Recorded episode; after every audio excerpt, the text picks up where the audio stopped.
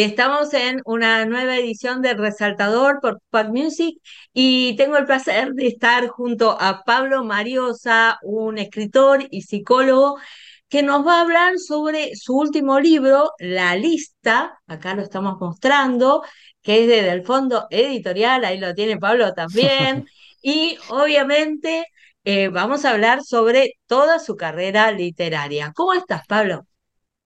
Bien, todo bien. Muchas gracias por la invitación. Antes que nada, el, el libro, la lista salió este mes, en noviembre, entonces estoy metiéndole con todo y con mucho entusiasmo para difundir. Entonces estos espacios son más que bienvenidos. Por supuesto. Y bueno, vamos a empezar con, eh, si te parece, lo que se ve desde la tapa. Sí. ¿m? Desde la tapa estamos viendo uno de los momentos centrales de la lista, que es casi el principio, vamos a decir, por esos que dicen, ay, no, no tienes que poner spoilers, eh, donde hay una figura co- junto con el protagonista y esta figura que vamos a verla en cada uno de los capítulos también en esta edición. Contanos, eh, bueno, Sí. cómo fue lanzarte por Del Fondo, cómo fue llegar a la editorial y a esta etapa. Bien. Bueno, a ver, con, con Del Fondo me pasó algo particular y, y fue que me parece ah, una anécdota interesante, ¿no? Yo llevo muchos años como, o llevaba muchos años como autor independiente y uno de los grandes objetivos era conseguir dar el salto de obtener, ¿no? un contrato editorial que tenga distribución con un libro y demás. Bueno, con mi libro anterior, que también es un thriller psicológico con Lucero, conseguí dar ese salto, es decir, que una editorial se encargue de financiar la publicación, que ya era un montón, pero la pata de la distribución no quedaba muy bien, que digamos, porque es una editorial chica que está empezando, entonces prácticamente no tenía distribución en realidad. Entonces era como que me había quedado medio, medio sin cumplir del todo ese sueño de, que uno de mis libros esté con distribución en todo el país. Bueno, y, con esto a lo que iba con lo de lo anecdótico es que yo por años, durante años estuve buscando, buscando, buscando y en un evento en el que no fui a buscar un editor, no, ni nada, ahí se dio. Eh, bueno, no sé si, supongo que conoces o, o no sé, a Pablo Barroso y a Lala Zanotti, que ellos tienen DDP, que es de Duendes y Poetas, tienen su propio sello editorial, organizan eventos y demás. Uno de, de los eventos es el íntimo, otro es el degustando escritos, y, y en cuando fue hace un año más o menos, en noviembre, sí, en noviembre del año pasado, yo participé en uno de estos eventos que era de lectura, presentación de libros, cata de vinos, en- todo ahí en, en vivo, en un espacio cultural, con otro autor de Del Fondo, que es Juan Cabezón, que él por ese entonces ya había firmado contrato con Del. Fondo.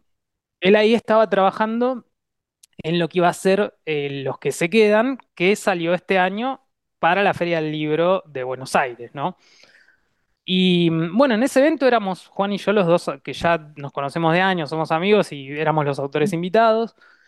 Y fueron a, a la presentación Jessica, que es la directora de la editorial, y Fernando, y mm, que se encarga de toda la parte comercial. Bueno, y ahí me conocieron y me escucharon hablar y conocieron mis libros, escucharon lecturas y ahí ella se interesó como editora y se acercó y me dijo, che, reunámonos. Bueno, y, y digo, qué loco esto, lo comparto porque yo me la pasé golpeando puertas y un día que ni se me hubiera ocurrido, se dio. Pero se dio también por esto de generar movimiento y acciones, que es algo que siempre recomiendo eh, hacer como a todos los autores, ¿no? Y, y esta amistad con, con Juan también tiene que ver con, con esto que tienen mucho los autores en la actualidad, algo que medio se había perdido en el, en el medio de, de un montón de cosas. Sí, Creo que, que fue la década, no sé, del 30 40, después del 50 60 por ahí, otra camada, y después como que medio se perdió, y ahora es esto de, como vos decís, movimiento y acción, de encontrarse los escritores en el evento de otro, de unirse, ¿no? Eh, y supongo que también que haya salido ahora a la lista le da impulso a tus anteriores escritos. Sí, Sí, de hecho, bueno, ahora en realidad que lo pienso, no te dije nada de la tapa, pero me fui más para la anécdota de cómo llegué del fondo, pero, pero te voy contando un poco de todo, todo está conectado igual. Em, con esto que decías, em, a ver, a mí me pasó a lo largo de los años que eh, que me encontré con dificultades, sobre todo al, al no tener distribución, con, con muchos obstáculos para llegar a, a más personas, a nuevos lectores, ¿no? Eh, además de que habitualmente el contexto económico en Argentina no es de, de estabilidad y de que sobre plata para comprar un montón de libros, entonces es difícil romper esa barrera de que alguien que no te conoce diga, bueno, voy a gastar, supongamos hoy por decir un número redondo, diez mil pesos en un libro de alguien que no tengo idea quién es, qué escribe, si escribe bien o no, si me va a interesar o no. Entonces, en general los autores independientes tienen es- esa gran barrera que hay un montón de estrategias para poder romper el hielo y, y- y alcanzar eh, a esos lectores, ¿no? Pero medio que hay que ir a cazarlos, por así decirlo. Entonces estas alianzas entre autores ayudan un montón porque vos te juntás, supongamos, ¿no? No sé, yo la conozco a, por nombrar, a, a Karen Zárate, que quizás ella escribe más, o al menos parte de su obra pasa más por lo que es novela romántica. Y, y por ahí uno dice, bueno, no sé, yo saqué un libro de suspenso, ella de novela romántica, no tiene nada que ver. Pero bueno, se puede pensar alguna acción en la que cada uno con su estilo y su propuesta literaria presenten sus obras y de esa forma, lectores de Karen me van a conocer a mí, quizás me den una oportunidad, pero al menos te tienen en el radar y viceversa. Entonces digo, ese tipo de puentes ayudan a que uno llegue a más uno llegue a personas más personas. Y así es también como se fueron dando amistades, ¿no? Porque por ahí uno es alianza desde, desde un lugar de, che, hagámonos el aguante, vamos a compartir el stand en esta feria, vamos a este evento juntos y después, bueno, surgen otras cosas, ¿no? Que eso es lo lindo también, ¿no? Bueno, seguimos sin hablar de la tapa. Claro. No digo nada, es suspenso, entonces, viste, no voy a decir nada hasta el final. No, no. A ver, eh, bueno, la, la tapa, como, como bien decías, eh, ahí se ve mejor. Bueno, en la tapa sí se ven dos siluetas eh, que tienen que ver con lo que pasa en el primer capítulo de la novela, pero que como bien decías, bueno, es y no es el principio, porque en realidad es algo que pasa hacia la mitad de la historia, por poner una referencia. No, más o menos por ahí. Pero, si del otro lado quienes escuchen esto dicen, no, ¿cómo hacia la mitad me estás spoileando? Bueno, el primer capítulo empieza por ahí. Entonces, en realidad, ese spoiler lo vas a tener. Es así. Pero no pasa nada. Porque en realidad es eh, un adelanto que lo que despierta son preguntas. Son muchas más las preguntas que da que las respuestas. Entonces, a partir de ahí, la idea es que, el lector diga, bueno, ¿qué es lo que pasa? Es decir, la historia empieza, ¿no? Como contando, dando contexto a, a qué es lo que se ve eh, ilustrado en esta etapa, ¿no? Empieza con un tal Faustino, que es eh, uno de los protagonistas de la historia, el, personaje central, que está corriendo desesperado en el, patio de una casa, es de noche. Y, tiene manchas de sangre, está, se cae mientras corre, de fondo se ve que lo, persiguen, no se sabe bien si la policía, agente de seguridad, porque está dentro de un barrio privado. Bueno, y se sube un bote, empieza a remar, eh, y en ese bote está esta silueta, ¿no? Que es otro personaje de, de la historia. Eh, es decir, la historia empieza muy arriba y después la idea es ir armando ese rompecabezas para entender Ajá. cómo llegó Faustino a, a esa situación, quién es esta mujer que está esperándolo ahí en el bote. Y bueno, después queda todo un montón de, de resto de trama con varios giros más, entonces eh, va por ahí, por eso la tapa. Claro, bueno, digamos que la tapa ya es como, wow, ¿no? Es- Estamos en el punto crucial de la historia y como vos decís, bueno, es al principio, pero bueno, después Sí. pasan un montón de cosas y vamos descubriendo a los personajes, ¿no? Porque Faustino obviamente no vive solo, tiene una pareja, esa pareja tiene una madre, tiene amigos, eh, él tiene un socio porque es un empresario. eh, y bueno, y, y así, ¿cómo surgió este universo? Bien. Eh, a ver, a mí me pasó, eh, si bien la historia no, no se conecta con, con el libro anterior, sí me pasó durante la pandemia que me incliné un poco más hacia este tipo de historias, más Ajá, oscuras, ¿no? A mí siempre, siempre me gustó contar historias. eh, casi siempre que escribo lo que me sale es ir hacia la estructura del cuento o de la novela, ¿no? Más allá de que después uno finalice ese proyecto, no.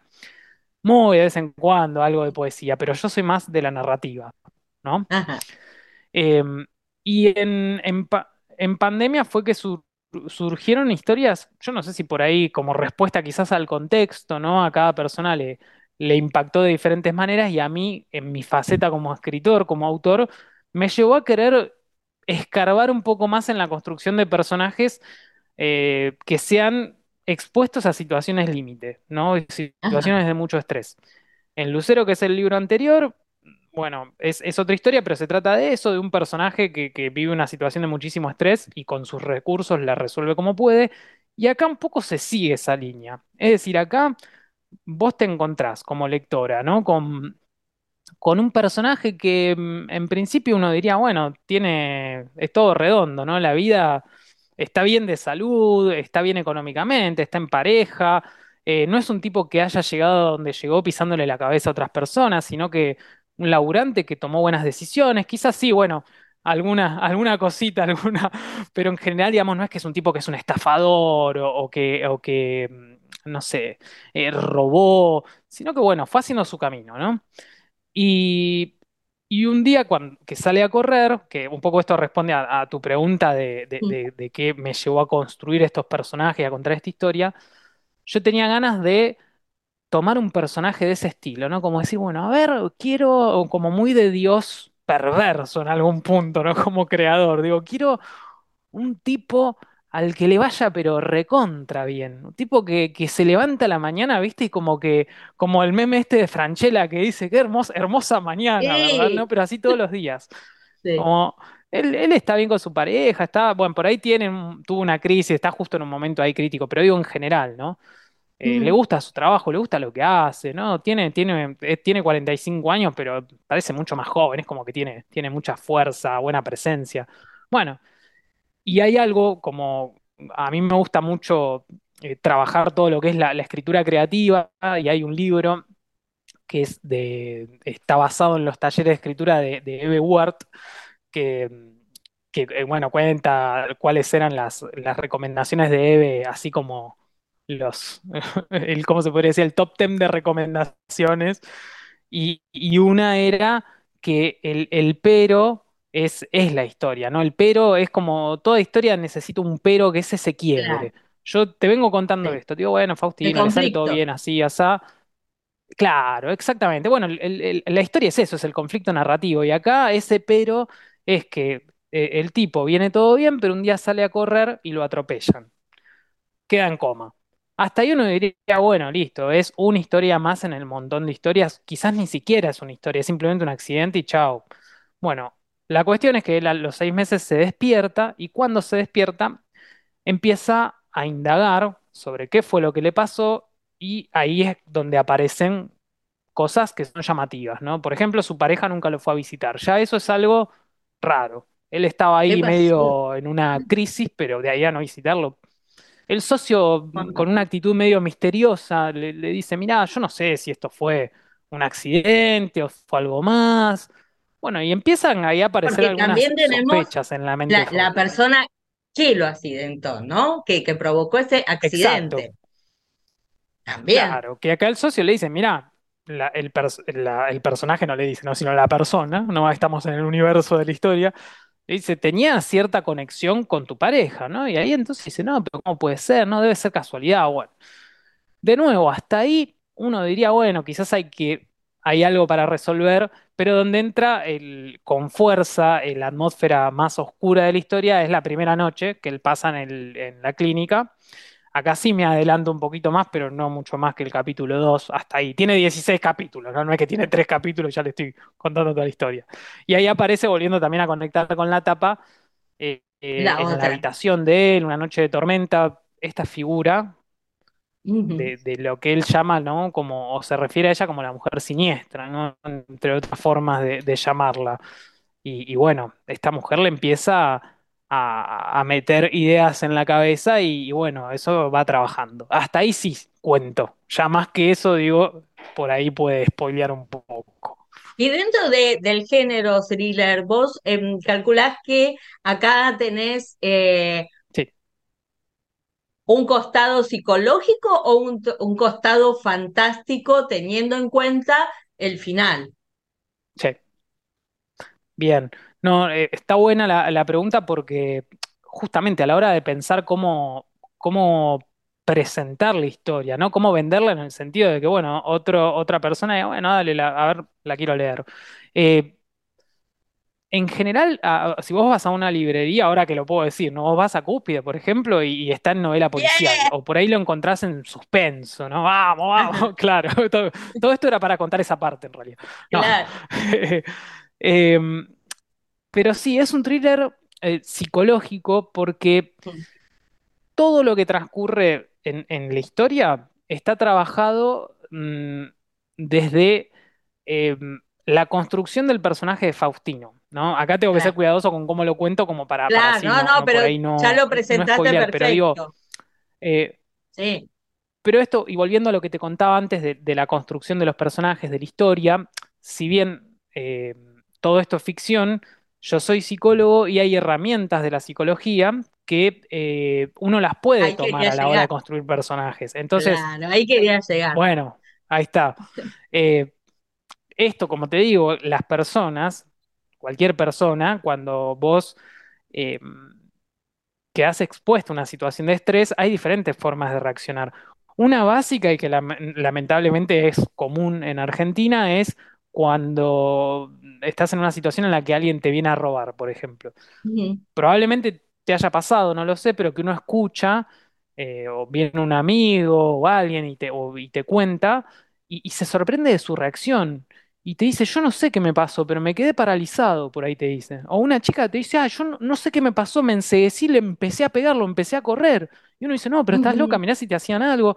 Bueno, porque en realidad hay una reacción primaria, hay tres posibles que son la fuga, eh, la pelea o la parálisis, ¿no? Es decir, vos ante una situación así de mucho estrés, te pasa eso, te quedas paralizado, no sabes qué hacer, como, como que se anula todo, o salís disparado, es como un instinto de supervivencia, o peleás, porque es una cuestión de supervivencia. Una de esas tres, después, por ahí cuando, cuando estás más en frío, decís, che, qué bien que estuve, decís, ay, Dios mío, ¿qué hice? Porque es, es sí, una reacción que vos no la llegás a procesar, ¿no? Claro. Eh, bueno, y a lo que voy es que eh, a la hora de construir personajes, a mí me gusta mucho jugar con esos elementos. De nuevo, es ficción, no es que está basado en una casuística de, de nadie, eh, pero bueno, uno ahí, eh, Stephen King creo que, que decía en un momento esto de que uno tiene, y muchos autores lo dicen también, ¿no? Que es como que tenés como autor una caja de herramientas, ¿no? Eh, Vos con esa caja de herramientas, como, como psicólogo, ahí tenés unas cuantas. Después, cómo usarlas ya es otra historia. Por ahí las usas bien o las usas mal. Pero todas las experiencias de la vida para mí, y sobre todo la, lectura, te va dando herramientas que uno después agarra y dice, como cuando tenés que colgar un cuadro en tu casa, ¿viste? Hay gente que va y lo, y lo pone con pegamento, otro se pone a taladrar y pone el tarugo, el tornillo, otro un clavito. Como que cada uno ahí resuelve, ¿no? Claro, tal cual. Bueno, y cuando vos dijiste esto de, de tengo 16 capítulos para explayarme, para contar, porque Sí. algunos de los capítulos tienen que ver con cada uno de los personajes y están contados desde ese punto de vista de, de cada uno, ¿no? De Sí. Victoria, de Faustino. Eh, cuando vos decidiste cómo lo ibas a contar, ¿ya tenías el final? ¿Tenías ya toda la historia cuando te sentaste a escribir? Sí, sí, yo, o, o sea, lo primero que pensé, eh, a ver, lo primero que me vino como inspiración fue esta figura que también por eso lo de la tapa, ¿no? Como esta imagen de, de alguien que atraviesa una situación muy difícil de mucho estrés y de repente en medio de esa situación aparece una figura eh, que no queda bien en claro si es ujú, eh, real, si es un espíritu, si es una alucinación, digamos, hay un montón de posibilidades. Ahí el lector la idea es que lo pueda ir construyendo y, y también develando, bueno, de qué va esto, ¿no? Claro. Eh, pero digo, más allá de eso, que, que también eso es lo lindo de la parte psicológica, digo, eh, vos podés decir, eh, sí, es real, la mujer está ahí, otro puede venir y decir, no, pero si, lo- si lo- se lo está imaginando, es una alucinación, no importa, para la persona eso es real. Entonces, Claro, a lo que voy es que el, el- el estrés que vive esa persona, bueno, es el mismo.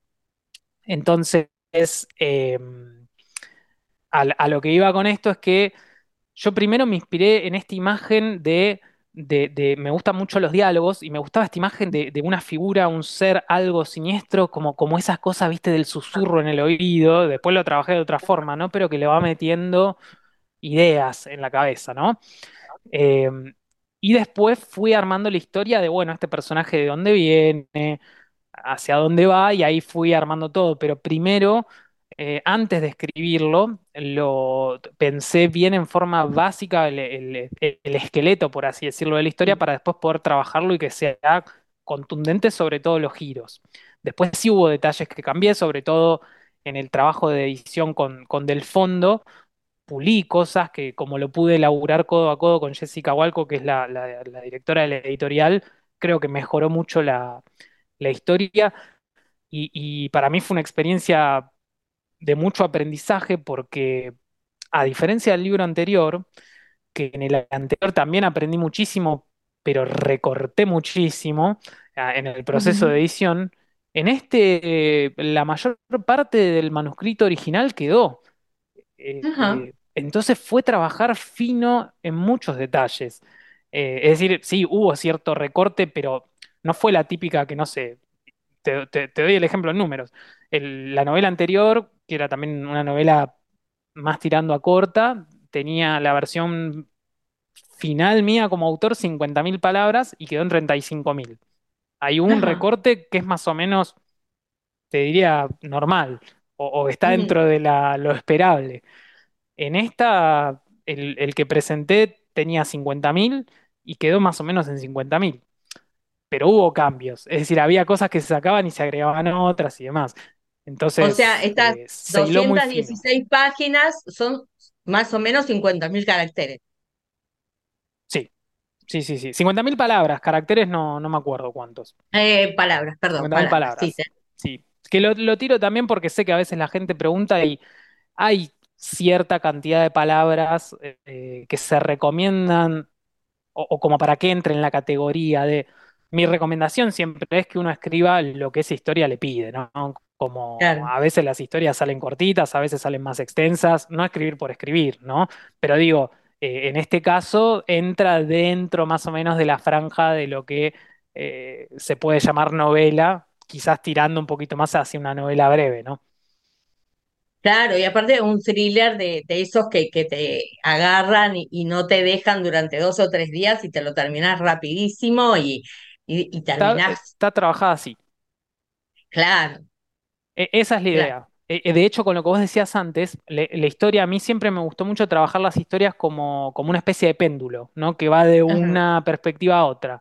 Eh, es decir, como que va de un, de un, de un lado al otro, de un lado a otro, y se va acelerando hasta que se une. Eh, acá no tan así, pero hay un poco de eso. Es decir, está principalmente el foco en, en- si bien está narrado en tercera persona, digo, en la perspectiva de, de Faustino, pero como bien decías, también está esto de, de que vos como lectora puedas completar, bueno, pero ¿qué le pasó a Victoria, a su pareja, ¿no? Como que Claro, vos vas descubriendo a través de Faustino, por lo que él averigua, por lo que le dice el socio, por lo que lee, no sé, en, en, en el celu, busca en en los portales, y por otro lado, lo que efectivamente pasó ese día, el día del accidente, y que hizo Victoria. Hasta que eso confluye y ahí es cuando agarra más ritmo todavía la, la historia, ¿no?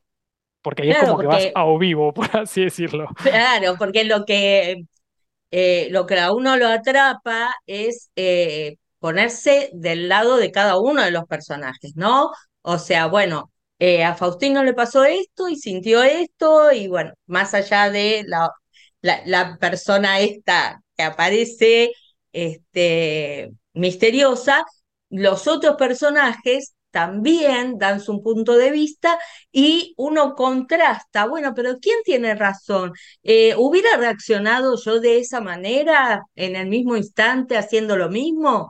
¿No? Eh, Claro. también eso suma, ¿no? a la, digo, a la construcción de la historia.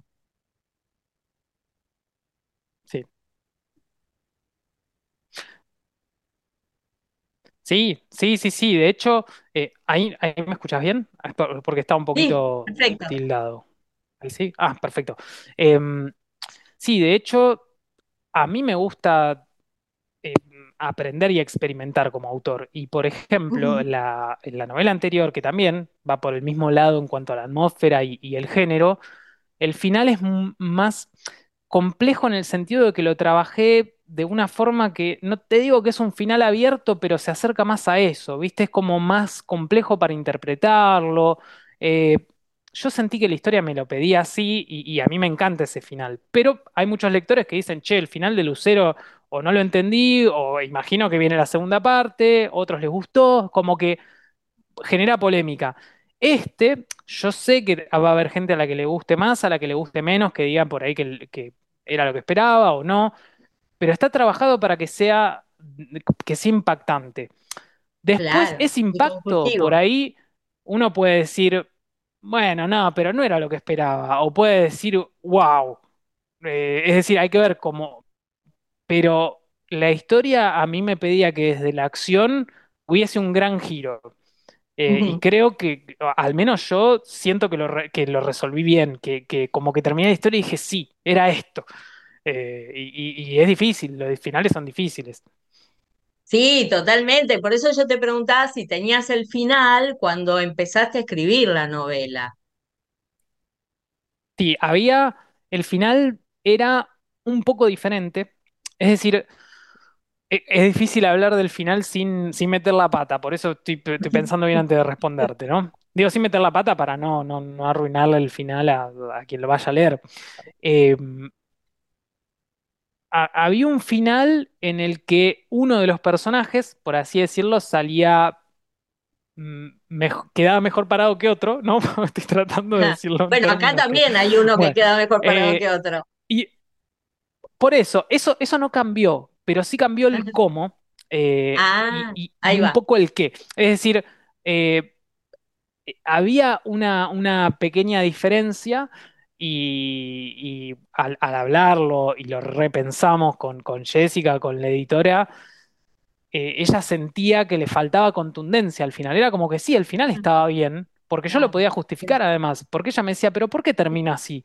Y yo le podía, pero estar hablando media hora de por qué terminaba así. Y sin embargo, a los dos lo que nos pasaba era que la historia venía como increyendo, ¿no? Como que iba mayor la tensión, tensión, tensión. Viste, como que uno, como cuando te vas acercando a la pantalla si estás viendo algo, una serie, una peli, algo y decís, uy, no, no, se pudre todo, se pudre todo.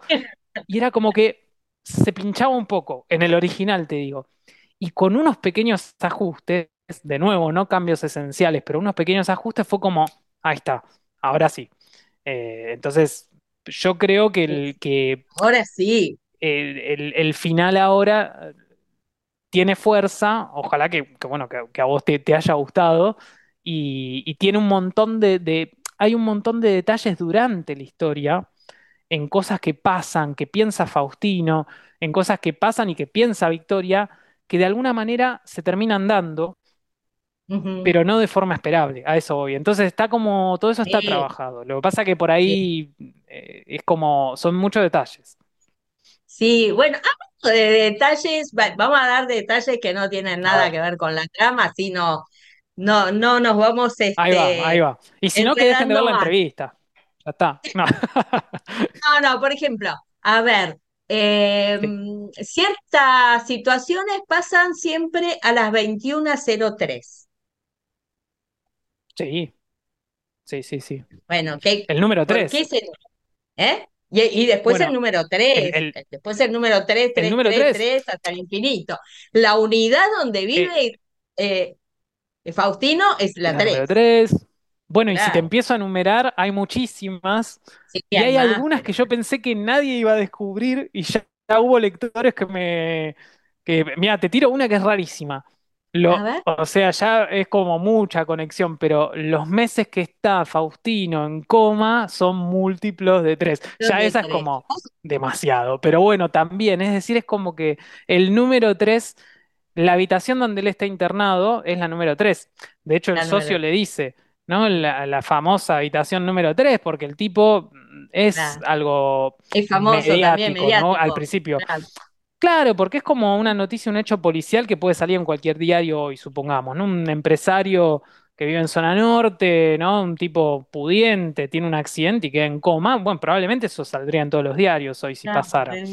Eh, entonces, medio que se convierte en tendencia. Y, y- pero el tema acá, eh, para responder esto que decías, bueno, lo de las 21.03 y el 3 que aparece de distintas formas, esta mujer que le dice tres tres el número es 3, ¿no? Y se lo repite tres veces justamente. Bueno, eh, ahí hay que ponerse un poco en, en el lugar de Faustino. Vos pensás, Faustino, esas noches, esas largas noches, tratando de entender qué le pasó y con ideas cada vez más oscuras en la cabeza, él lo que veía era que estaba en la habitación número 3. Es decir, entonces, en algún punto, todo lo que él va internalizando, después se empieza a, proyectar en la realidad, ¿no? Empieza a aparecer. Hay- la justificación de eso no la puedo dar porque si no ahí puedo spoilear, pero digo, Claro. eh, el 3 aparece un montón en la historia. ¿Qué te parece, Pablo, si para terminar la entrevista vamos a hablar de una cosa que me parece que, que ya estábamos eh, comenzando a, a tocar el tema, pero que, A que ver, a todos los escritores les encanta, y es la conexión con los lectores. Eh, primero me dijiste que de tu anterior novela hasta te habían pedido una secuela. Y en esta ya tenés fanáticos que empiezan a buscar detalles, que son como yo a lo mejor que empiezan a subrayar todo con lápiz, por, por mi parte, ¿no? Pero bueno, me me encanta encantaría que, claro, me encantaría que, que me contaras un poquito sobre, no sé, la presentación del libro y tu conexión con los lectores. Bien. Eh, a ver, yo desde hace un año eh, con, con mi pareja vivimos en, en Tandil. Yo viví toda la vida en Ciudad de Buenos Aires, no en Capital. Y en pandemia empezamos a, a tener la posibilidad de trabajar en forma remota, queríamos más ver de más conexión con la naturaleza, entonces nos vinimos a- al interior de la provincia de Buenos Aires, ¿no? Doy un poco de contexto porque por ahí del otro lado no saben dónde está Tandil a 350 kilómetros de de Capital. Bueno. Eh, a lo que voy con esto es que el, el gran- uno de los grandes objetivos es llegar a la próxima Feria del Libro de Buenos Aires con varios lectores ya, como para hacer presentación, firma, todo ahí en, en ese evento que, que siempre convoca un montón de, de personas. Eh, pero antes de eso, yo voy a ir haciendo eventos, acciones y actividades como para difundir. Ahora, el, el sábado que viene, que es 2 de diciembre, voy a hacer la primera presentación que se va a hacer acá en una librería que se llama Alfa, que es una librería histórica de acá de Tandil. Eh, ya hice firma de ejemplares en Cúspide de acá de Tandil, pero este evento va a ser más sentarme, charlar con la gente, eh, más allá de, de que si se llevan el libro o no, si lo quieren firmado o no, esto de, de contar la historia, responder preguntas. Y mi idea es eh, yo te cuento mis objetivos, después ojalá se puedan- los pueda cumplir, ¿no? Eh, es hacer una presentación en Capital, que de hecho ya tengo ofrecimientos de espacios y gente que, que dice, dale, venite, que algo hacemos, eh, y después poder llevar el libro a diferentes zonas del país, más allá de que vos en la librería lo consigas, porque está en Jenny, Cúspide y, y en otras en diferentes ciudades. Bueno, hay lugares a los que a Córdoba ya por suerte un par de veces fui, pero me encantaría poder ir a- en contexto de Feria del Libro o fuera de ese contexto, ¿no? A Rosario, eh, ir a Mendoza. eh, la idea es tratar de hacerlo lo más federal posible. Después, bueno, hay cuestiones de, de logística y de, de- económicas que se verá cuánto se puede hacer y cuánto no. Pero la idea es que haya varias presentaciones y eventos, sobre todo el año que viene, porque este, bueno, ya le queda, le queda poquito, ¿no? Y como dice la Feria del Libro, es del autor al lector. Y sí, sí, sí, sí. Es, un lugar de encuentro. Yo siempre digo lo mismo, eh, para mí son muy válidas las críticas que por ahí hay en cuanto a la beta comercial que tiene, que por ahí no hay mucho margen para, para sellos eh, o autores independientes, pero mm, no se puede negar que es un lugar de encuentro y viaja gente de todo el país y tanto lectores como autores es un imán que tiene que vamos, ¿no? Algunos la pasamos mejor, otros la pasamos peor, pero digo, entonces es un lugar increíble para mí. Bueno, Pablo, nos vamos a encontrar entonces el año que viene en Feria del Libro Qué bien, 2024 con la lista y obviamente bien. con algún anticipo de lo que se viene. Sí, sí, sí, sí. Me parece bien. Ya, ya hay nuevas historias ahí en, camino. Me tengo que sentar porque lleva tiempo trabajarlas, pero hay, hay eh, una, una próxima novela que, que ya está acá. Ya, ya está eh, la, estructura en mi cabeza. Ahora, bueno, es sentarse y, y escribirla, ¿no? Ahí está. Bueno, te agradecemos muchísimo este ratito que nos dejaste entrar en tu casa y bueno, obviamente a full con la lista. Por... Ah, eso no hablamos nunca, ¿qué es la lista? Ojo, mucho spoiler, mucho spoiler, pero lo principal no se habló y me parece bárbaro. Tenés que descubrir qué es la lista leyendo el libro. Me encantó, me parece bárbaro. Muchísimas gracias por la invitación, por el espacio y, y bueno, eh, no, nos encontraremos en la feria entonces. Segurísimo. Un beso enorme y bueno, todo lo mejor en Tandil, que es una ciudad que todavía no Muchas gracias. conozco, pero sería Bueno, fantástico vengas. conocerla. Dale, Hago de guía gracias. turístico. Genial, buenísimo. Auspicia Sadaik, Sociedad Argentina de Autores y Compositores. La música está de fiesta.